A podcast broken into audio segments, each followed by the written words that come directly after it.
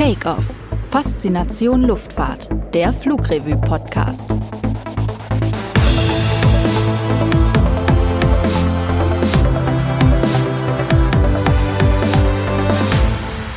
Herzlich willkommen zu Takeoff. In den letzten beiden Folgen haben wir über die Zivilluftfahrt geredet.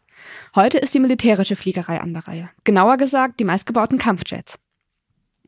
Welche legendären Fighter haben es denn ganz bis nach vorne geschafft? Wie haben militärische Auseinandersetzungen denn den Kampf um das meistgebaute Kampfflugzeug beeinflusst? Und warum fanden gerade denn diese Muster viele Abnehmer? Das sind Fragen, über die ich heute mit Karl Schwarz, unserem stellvertretenden Chefredakteur, sprechen möchte. Mein Name ist Astrid Kuzia. Schön, dass Sie zuhören. Herr ja. Schwarz, zunächst eine Frage vorneweg. Nach welchen Kriterien haben Sie denn die Flugzeuge ausgewählt? Ja, also das ist natürlich immer so eine Sache, wie man das definiert.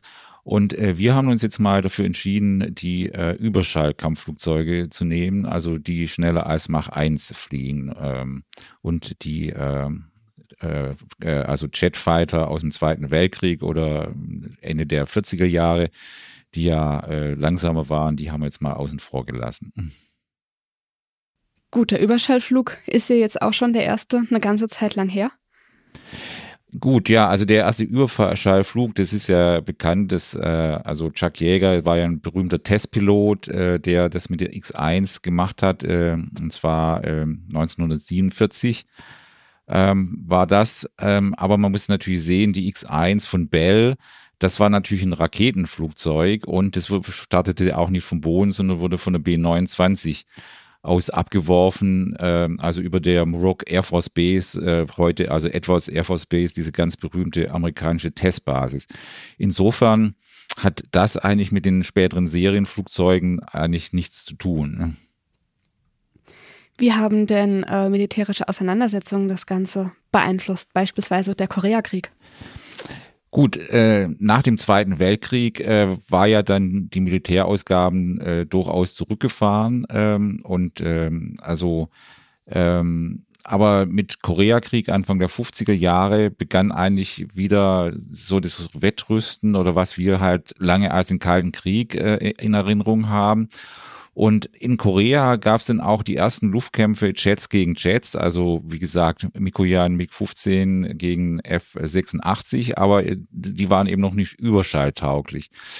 Aber man sah dann schon, okay, ähm, man muss dann doch äh, also weiterkommen sozusagen. Äh, man braucht wieder was, wo einem mehr, wo man mehr Überlegenheit hat. Das ist ja vor allem bei den Amerikanern immer sehr wichtig, die ähm, also gerne eigentlich Kriege nur führen, äh, wenn sie so hundertprozentig gewinnen sozusagen. Und die haben dann ähm, ähm, die F100 Super Sabre entwickelt und zwar North American. Also North American war ja damals wirklich das äh, sozusagen Fighter Design Haus äh, von der Mustang im Zweiten Weltkrieg über die F86 und äh, dann eben die F100 Super Sabre. Die hatten damit also auch schon einiges an Erfahrung. Natürlich und ähm, Deshalb ähm, haben die halt aufgrund der ersten Erfahrung im, im Koreakrieg fing die schon mal so ein bisschen an, so Studien zu machen und so weiter. Und ähm, als dann der Auftrag äh, kam, ging es eigentlich mit der F100 dann relativ flott. Also innerhalb vom Jahr, was natürlich heute unvorstellbar ist, wurde die dann äh, zum Erstflug gebracht. Im Mai 53 flog die dann zum ersten Mal. Und ähm, dann äh, war also dann die Tests gingen auch ziemlich flott und äh, schon im Herbst 54, also so nach anderthalb Jahren, äh, war die schon im, im Dienst gestellt. Äh, man muss allerdings sagen, hm, damals äh, war das alles bisschen so Neuland und äh, die Kisten waren eigentlich nicht so hundertprozentig perfekt. Also auch die Super Sabre hatte so ein paar Macken halt, äh, gerade im Langsamflug ähm, hatte die so eine Tendenz, sich aufzubäumen. Also das musste man als Pilot schon aufpassen äh, um da nicht in die Bredouille zu kommen. Könnte das sein, dass das auch mit der sehr schnellen Entwicklungszeit was zu tun hatte, dass die Flugzeuge vielleicht, ich möchte jetzt nicht sagen, zu schnell an den Markt gebracht wurden, aber dass man da vielleicht mit ein bisschen mehr Zeit die Kinderkrankheiten vielleicht nicht erst äh, im Einsatz hätte ausprobieren können, sondern dass das schon vorher bekannt gewesen wäre? Ja, gut, da, also da muss man natürlich sehen, das war alles Neuland damals und äh, das, äh, man musste schon seine Erfahrung da halt sammeln. Also man hatte jetzt nicht die Rechenpower von heute, sondern das war alles noch sage ich mal, manuell äh, ausgerechnet und äh, ähm, getestet. Äh, gut, Windkanäle Kanäle hatten sie natürlich da auch. Aber ähm, wenn jetzt, äh, sag ich mal, äh, ein Druck dahinter stand damals, dann wurden die Flugzeuge auch sehr schnell eben für den Betrieb freigegeben. Und dieser Druck stand ja bei militärischen Auseinandersetzungen oder bei Konflikten dann auf jeden Fall da dahinter. Über den Koreakrieg haben wir ja eben jetzt schon kurz geredet. Wie sah es denn äh, während dem Kalten Krieg aus? Waren da die Russen nicht auch fast gleichzeitig soweit?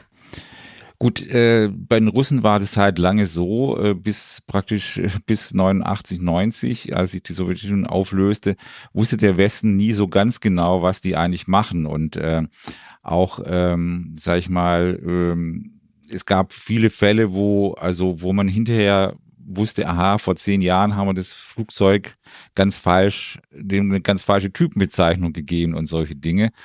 Und ähm, es ist aber schon so, dass die, die Russen natürlich äh, praktisch ähm, äh, ziemlich parallel äh, mit dem Westen, sag mal, die, die Fortschritte gemacht haben. Ohne dass dann quasi zumindest der Westen von den Russen wusste, ob es umgekehrt so war, kann man jetzt vielleicht nicht unbedingt so sagen. Naja, es gibt immer Gerüchte, dass die Russen den Westen abgekupfert haben in vielen Sachen, aber ähm, das kann man so pauschal, würde ich das niemals sagen, weil ähm, das sieht man ja auch äh, bei Concorde und Tu-144 bei diesen äh, Überschallverkehrsflugzeugen, wenn ich eine bestimmte Anforderung habe, das heißt, ich muss Mach 2 fliegen, brauche eine gewisse Reichweite und so weiter, dann komme ich einfach zu ähnlichen Lösungen, sage ich mal. Und wenn ich jetzt äh, über Mach 1 gehen will, dann brauche ich halt einen Pfeilflügel, gute Aerodynamik, leistungsstarke Triebwerke. Und äh, deshalb äh, kommt man da schon zu ähnlichen Lösungen. Also wenn wir jetzt äh, zur F100 zurückkommen und ihrer Konkurrenz sozusagen, äh, dann war das in dem Fall die äh, MiG 19, die eigentlich, äh, sag ich mal, nur ein paar Monate später als die F100 eben dann geflogen ist, im Februar 54 war das. Und ähm, die wurde dann auch relativ flott ab März 55 äh, gebaut. Also das sorgte schon das Politbüro dafür, dass äh, da äh, man äh, in die Pötte kam sozusagen. Ähm, der Unterschied von den beiden ist vielleicht, dass äh, die MiG-19 hatte nicht nur ein Triebwerk, sondern eben zwei. Ähm, vielleicht, weil die Russen halt kein so super starkes in der Schubklasse hatten und dann zwei kleinere genommen haben. Aber im Ergebnis, sag ich mal, ähm, sind die schon sehr vergleichbar, auch was die Flugleistung angeht. Also die MiG-19 war, glaube ich, sogar Mach 1,4. Also da kann man jetzt äh, keinen großen Unterschied äh, sagen. Äh, die MiG-19, äh, von der wurden dann übrigens äh, 2000 Exemplare ungefähr gebaut. Also damit kämen sie jetzt, wenn wir unsere Top 10 äh, so angucken, von den meistgebauten Überschallkampfjets wäre sie da nicht mit dabei. Aber man muss immer bedenken, ähm, dass die russischen Muster ja oft äh, in China in Lizenz gebaut wurden. Und äh, da ist es dann halt so, dass die Russen, äh, dass die Chinesen äh, von der MiG-19 eigentlich mehr gebaut haben als die Russen selber. Und äh, also das äh, hieß dann in China, hieß es der Typ dann Shenyang J6. Und ähm, da weiß man jetzt allerdings die Zahlen nicht so richtig, aber es könnten bis 4800 äh, Exemplare also gewesen sein, die über einen ganz langen Zeitraum noch in China gebaut worden sind. Und äh, damit wäre die Shenyang eigentlich auf äh, Platz vier unserer besten Liste um auf die besten Liste jetzt noch weiter Bezug zu nehmen, ähm, mal quasi gleich die Frage, Platz eins, welcher Fighter ist das? Ja, da sind wir halt auch wieder bei den Russen sozusagen und äh, das ist auf jeden Fall mit weitem Abstand, also die MiG-21. Ähm, die hat ähm, ja, je nachdem, also es gibt ja verschiedene Zahlen, aber 11.200, sage ich mal, das würde man wohl als das Realistischste ansehen. Also wirklich ein deutlicher Abstand. Ja, ja, das ist eigentlich, ich glaube, dann das Doppelte von den anderen. Aber ähm, also da muss man natürlich auch sehen, die MiG-21, das ist ja auch äh, ein Entwurf aus den 50er Jahren. Und damals war das halt so, da wurde praktisch alle paar Monate flog irgendein neuer Prototyp, ja. Und ähm, zwischen der, ähm, sag mal, der MiG-19 und der MiG-21 lagen vielleicht, äh, also äh, ja, äh, 54 die MiG-19 und äh, 55 eigentlich schon die MiG-21. Da lag eigentlich nur ein Jahr dazwischen. Ähm, und äh, da wurde halt wirklich äh, sehr schnell äh, gebaut und entwickelt. Wobei man da eben auch, sag ich mal, nicht alles, was man da gemacht hat, ging dann irgendwann in Serie, sondern man musste sich da über Prototypen halt an äh, herantasten. Und äh, gerade bei der MiG 21 war das so, da wurde explizit, äh, wurden zwei verschiedene Entwicklungslinien verfolgt. Also eine, wie man sie, äh, eine mit äh, Pfeilflügeln, mit starker Pfeilung von 55 Grad. Also so ähnlich wie bei der MiG-19 sozusagen. Und das andere, was wir dann in Serie ging, war eben dieser kleine Delta-Flügel. Äh, und äh, aber nicht ein reines Delta, wie es jetzt äh, die Mirage äh, von Dassault war, die Mirage 3, sondern ein Delta-Flügel mit äh, Höhenleitwerk kombiniert. Also das ist, war schon eine äh, ziemlich einmalige Auslegung, die sich aber eigentlich äh, ganz gut bewährt hat. Einmalige Auslegung, ähm, ziemlich schnell in der Entwicklung. Was für Gründe gibt es denn noch, dass gerade dieses Muster so erfolgreich war? Naja, also man muss da sehen, dass, dass damals in den äh, Ende 50er und in den 60er Jahren dann ähm, war ja wirklich, das kam das Wettrüsten so richtig in Schwung sozusagen. Und ähm, vor allem ähm, versuchte ja die USA und, und äh, die Sowjetunion versuchen, weltweit Einfluss äh, zu gewinnen. Und äh, das hat man halt viel gemacht, indem man alle möglichen Länder auch mit Rüstungsgütern äh, beliefert hat. Also teilweise zu, sag mal, sehr günstigen äh, Konditionen halt. Und äh, deshalb, ähm, also ist die ähm, ähm, die MiG 21, äh, soweit man weiß, also es waren fast 50 Länder, die äh, die MiG 21 bekommen haben. Welche Länder haben sie denn beispielsweise bekommen? Ja, so Sachen, also es geht von Kuba, klar, äh, bis Nordkorea, auch sehr erfreuliche, äh, sag ich mal, äh, Länder sozusagen äh, aus westlicher Sicht.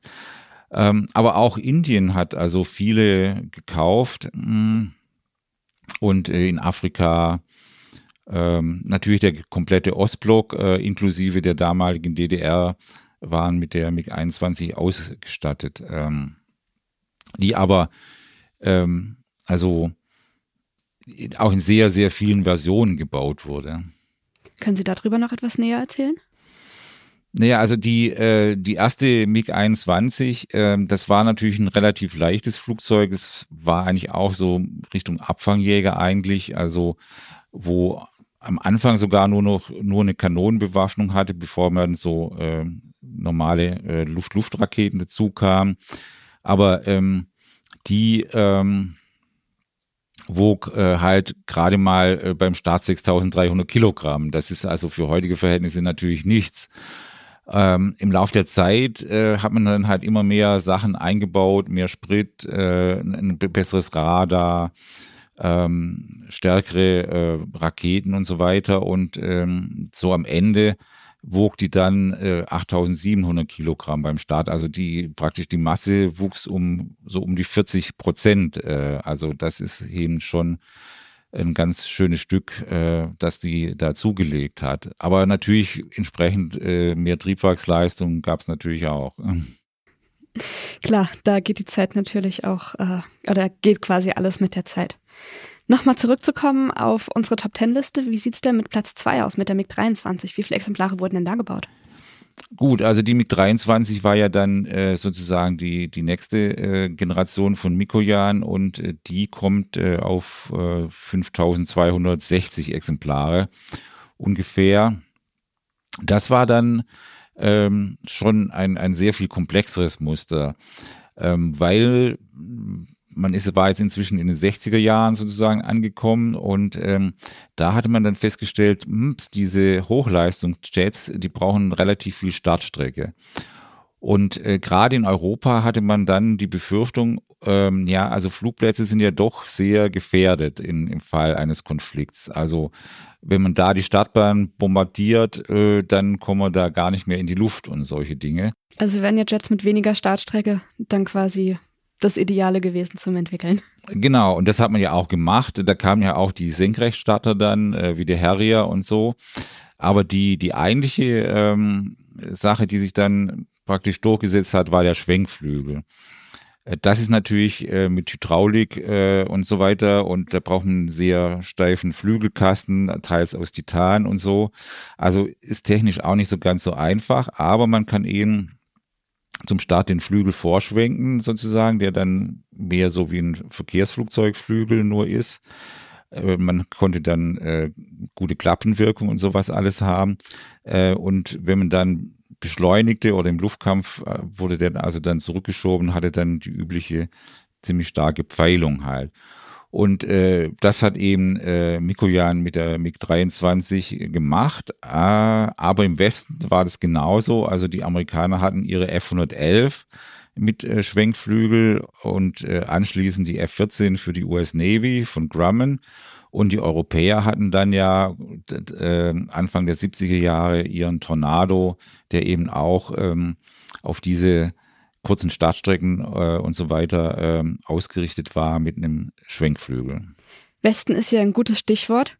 Was mich jetzt interessiert, welches ist denn das erfolgreichste westliche Muster jetzt gewesen? Gut, im, im Westen, also da steht halt die äh, F4 Phantom von äh, McDonnell äh, auf äh, erster Stelle mit 5195 Exemplaren.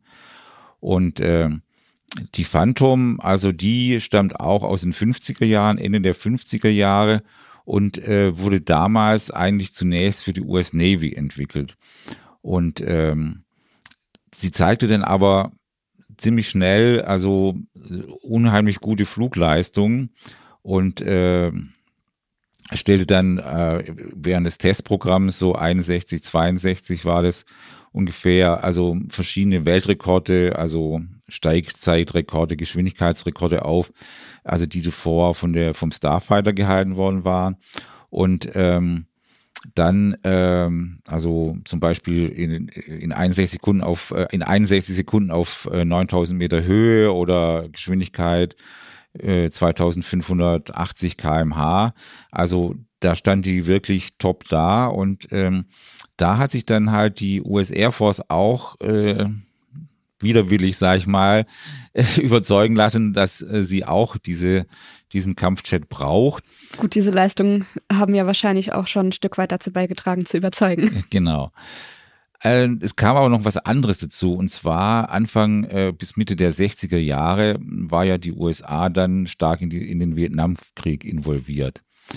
Und ähm, da spielte ja auch der Luftkrieg äh, eine große Rolle und äh, man brauchte also dann so ab äh, Mitte der 60er äh, brauchte man also dringend jede Menge Kampfflugzeuge ähm, aller Art. Also damals wurden ja auch B-52-Bomber gebaut und ähm, äh, in, in relativ hohen Stückzahlen und ähm, die F4, die profitierte halt von diesem guten Timing praktisch und ähm, in, in St. Louis, wo sie gebaut wurde, in Missouri, da bei McDonnell, da wurden dann äh, zum Beispiel 19, allein 1967 wurden 780 Phantom gebaut, ja. In einem Jahr. In einem Jahr. Also das ist, war in einem Jahr mehr, als es äh, Eurofighter gebaut werden äh, oder wurden. Und äh, das ist halt, äh, also 65 Flugzeuge pro Monat, das ist das, was Airbus äh, anstrebt, gerade bei der A320-Produktion. Das war natürlich, äh, also für, für, für so ein auch teures Flugzeug waren es schon ziemliche Massen, die da gebaut wurden. Eben alles bedingt äh, durch den äh, Vietnamkrieg. Ich wollte gerade sagen, da darf man eben auch nicht bedenken, äh, da muss man bedenken, dass wir noch äh, über die 60er Jahre reden. Ähm, wie sah es denn da mit der Phantom aus? Die wurde danach ja auch noch eine ganze Zeit lang gebaut. Wie lange denn genau? Ja, also die letzten Exemplare der Phantom, die wurden erst im Mai 1981 äh, ausgeliefert und äh, zwar also nicht aus den USA, sondern äh, in Japan war das. äh, weil die Japaner haben ja die Angewohnheit, ähm, sag mal, viele Kampfflugzeuge in Lizenz zu fertigen. Aber wenn sie das machen, sind die Produktionsraten bei denen also wirklich unheimlich niedrig und deshalb dauert es bei denen oft ziemlich lange, bis eben die komplette äh, Bestellung äh, abgearbeitet ist da. Im, Im Übrigen hat ja auch die Luftwaffe äh, die Phantom im Dienst gehabt. Was können Sie uns darüber denn erzählen?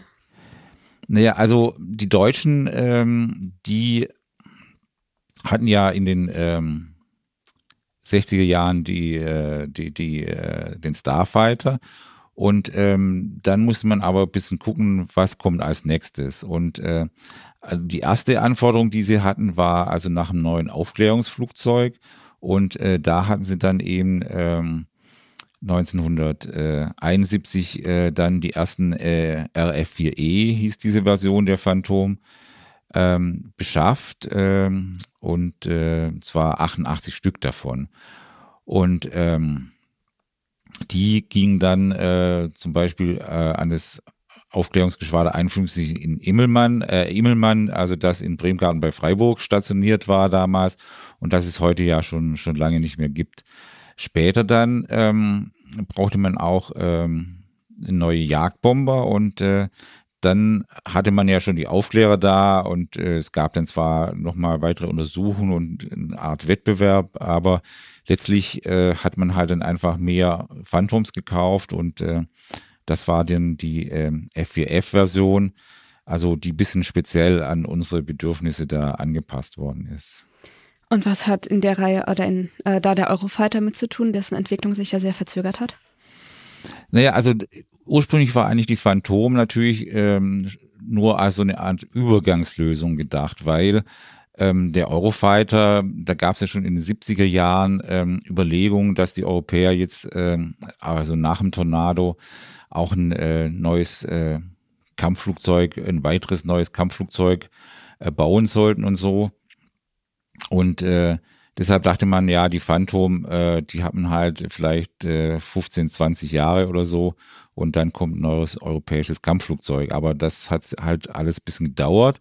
Und äh, deshalb ähm, musste man die Phantom eigentlich in den 90er Jahren äh, also nochmals modernisieren. Also äh, klar, in, über die Zeit, gerade in der Elektronik, im Radarbereich, im, im, im äh, Lenkwaffenbereich gab es natürlich viele Weiterentwicklungen und ähm, die hat man dann versucht, in die Phantom noch zum Teil zu integrieren. Also die bekam dann das gleiche Radar wie die amerikanische F-18 zum Beispiel, bekam dann auch äh, die Amram-Lenkwaffe äh, für mittlere Reichweiten und äh, flog dann also wirklich noch bis, äh, glaube ich, im Juni 2013 war dann die, die große Abstiegs, äh, Abschiedsfeier äh, für die Phantom bei der Luftwaffe.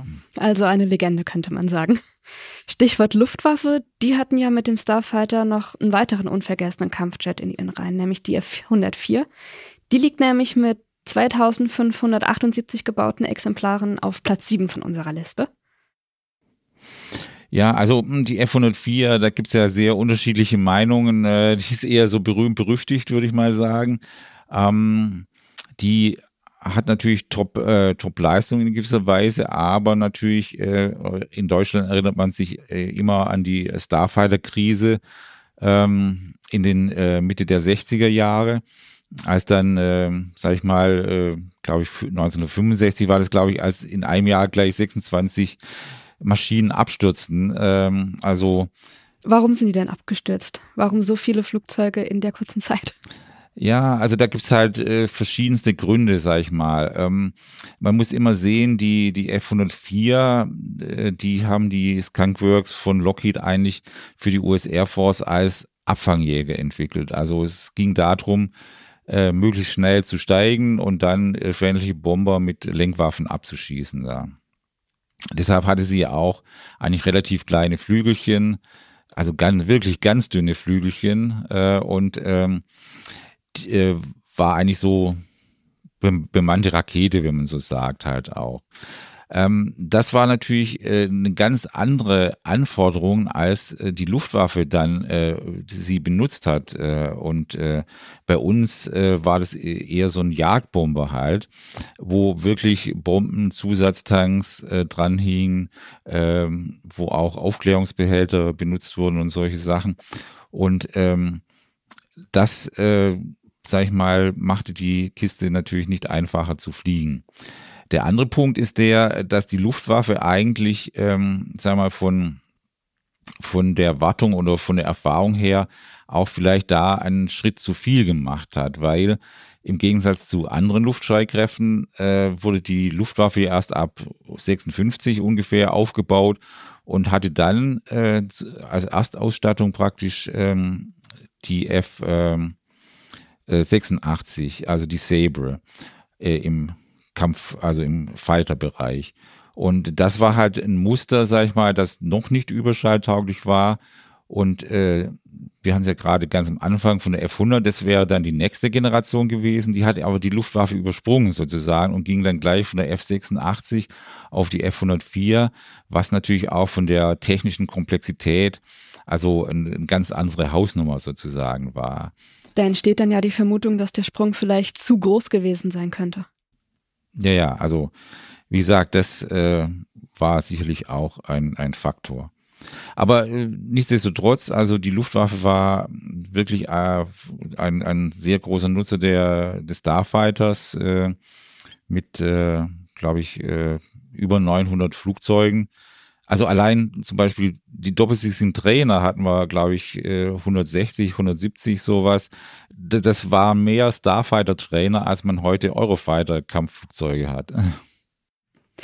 Nun hat ja Lockheed, ähm, besser gesagt heute Lockheed Martin, neben der F-104 auch noch die F-16 gebaut. Die steht bei uns auf Platz 5 in der Liste, ähm, kommt auf 4588 Exemplare.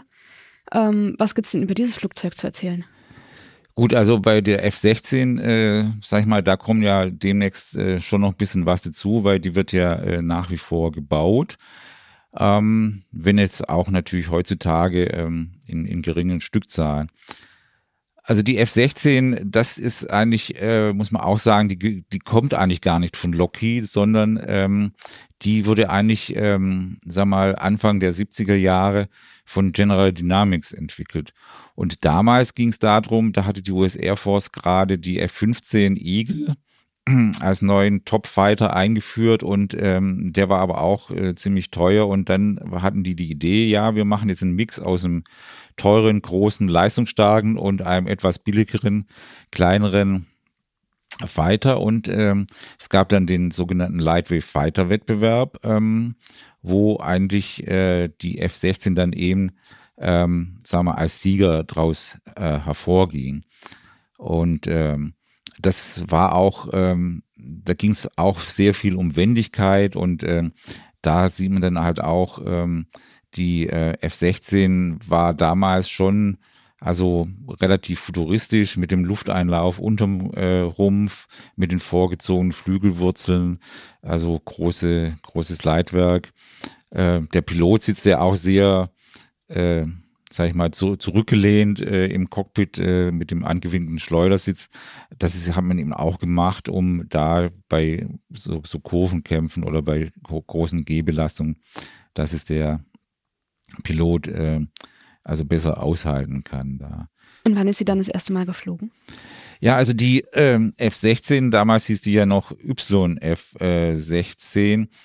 Ähm, die flog dann äh, im, im Januar 74 zum ersten Mal.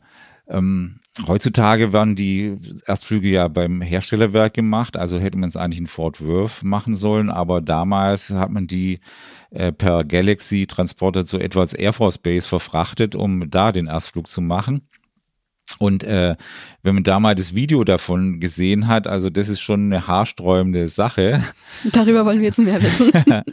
ja, also da war es so, ähm, man macht ja erst so Rolltests, immer schneller, immer schneller und dann hebt man vielleicht mal ein bisschen ab, um so einen ganz kleinen Hüpfer zu machen.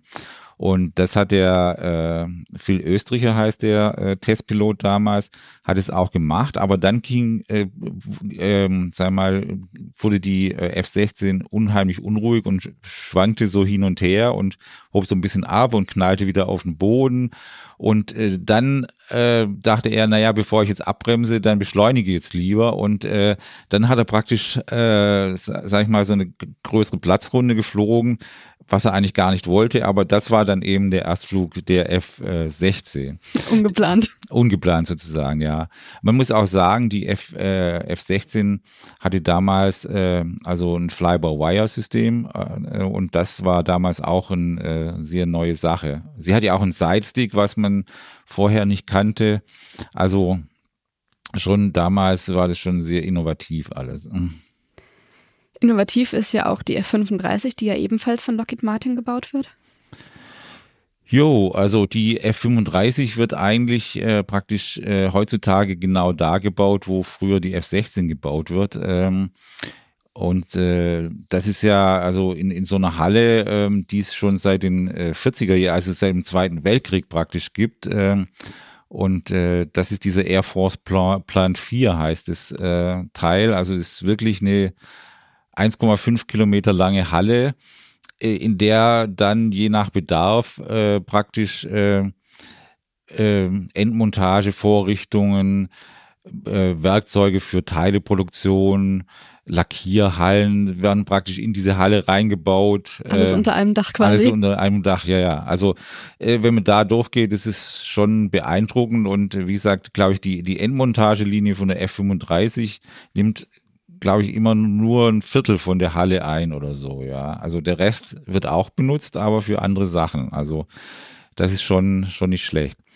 Gut, und die ähm, F-35, äh, das wird ja wahrscheinlich äh, das Flugzeug sein, äh, also in den nächsten, sagen wir, 10, 15 Jahren, dass es überhaupt nochmal auf äh, wirklich hohe Stückzahlen bringen wird. Ne?